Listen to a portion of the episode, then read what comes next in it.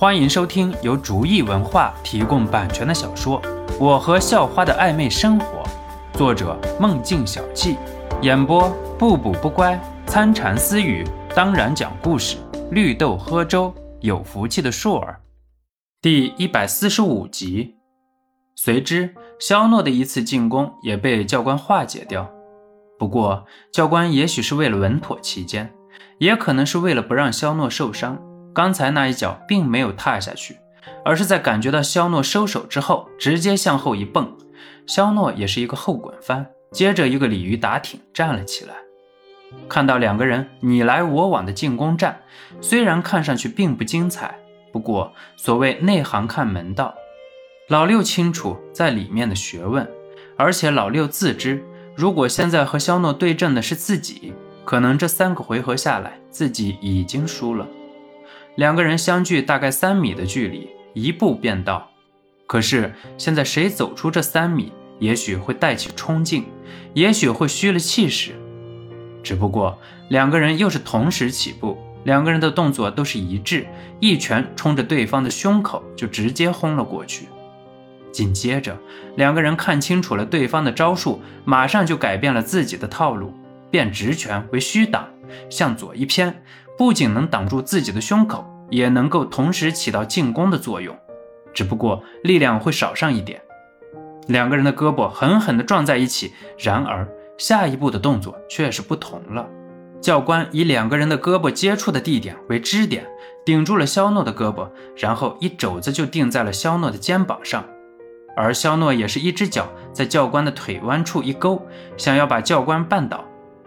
两个人知道，如果把力量分出一部分，还继续防守的话，不可能对对方造成打击。于是，两个人都把力量和注意力放在了自己的进攻的部分，这也导致了两个人瞬间就是防守为零了。被教官一肘击中肩膀，肖诺只是感觉像是肩膀被大锤抡了一下，整个人瞬间像是被震动了一样，而且嘴里还发出了一声闷哼。同样的，教官这里也不好，下盘门户大开，大力一肘击出，自己甚至还有点站不稳，被肖诺用力一勾，直接就跪在了地上。由于下降的过程中还带着肖诺的力量，导致教官的膝盖狠狠地顿在地上，有点发麻了。短兵相接之后，两个人还是顺势分开，现在的状态也不可能对对方造成伤害，要积蓄力量进行下一次攻击。只不过下一次进攻，肖诺的一条胳膊基本上用不上力量了，而教官则是一条腿的行动速度会受到影响。肖诺可以在肩膀的部位注入自然能，加速恢复的。可是肖诺不想那么做，肖诺只想正正当当的一场比赛。两个人又是蓄力半分多钟，不过这一次两个人没有直接冲上前去，而是慢慢的绕着。看准时机，教官便是一个踏步就上前了。后蹬的自然是那个没有受伤的腿，而肖诺自然是因为胳膊不方便，主动进攻不顺利，所以等待后手。教官也是明白肖诺的胳膊不好用，于是继续出拳准备打肖诺，而且用的正是刚才对拳的那个胳膊。肖诺虽然知道自己的胳膊不好用，可是还是下意识的想要和教官对拳。可是，正当要举起拳头的时候，再一次意识到自己的胳膊现在根本是用不上力气了。刚想躲闪，可是教官的拳头已经打到了，只能说是堪堪躲过。也幸亏肖诺反应快，只要再稍一愣神，就会被教官打到。不过教官反应也是迅速，直拳不成，紧接着就抡着拳头横扫过去。肖诺本来就是歪头躲过直拳，教官想来。再扫过去就没有躲的地方了。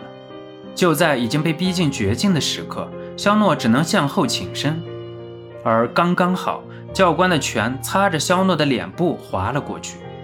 因为惯性，教官一下拳头没有停住，而肖诺却是一下抓住了，整个身体顺势向后一倒，双腿一抬，然后正好双脚踢在了教官的胸口。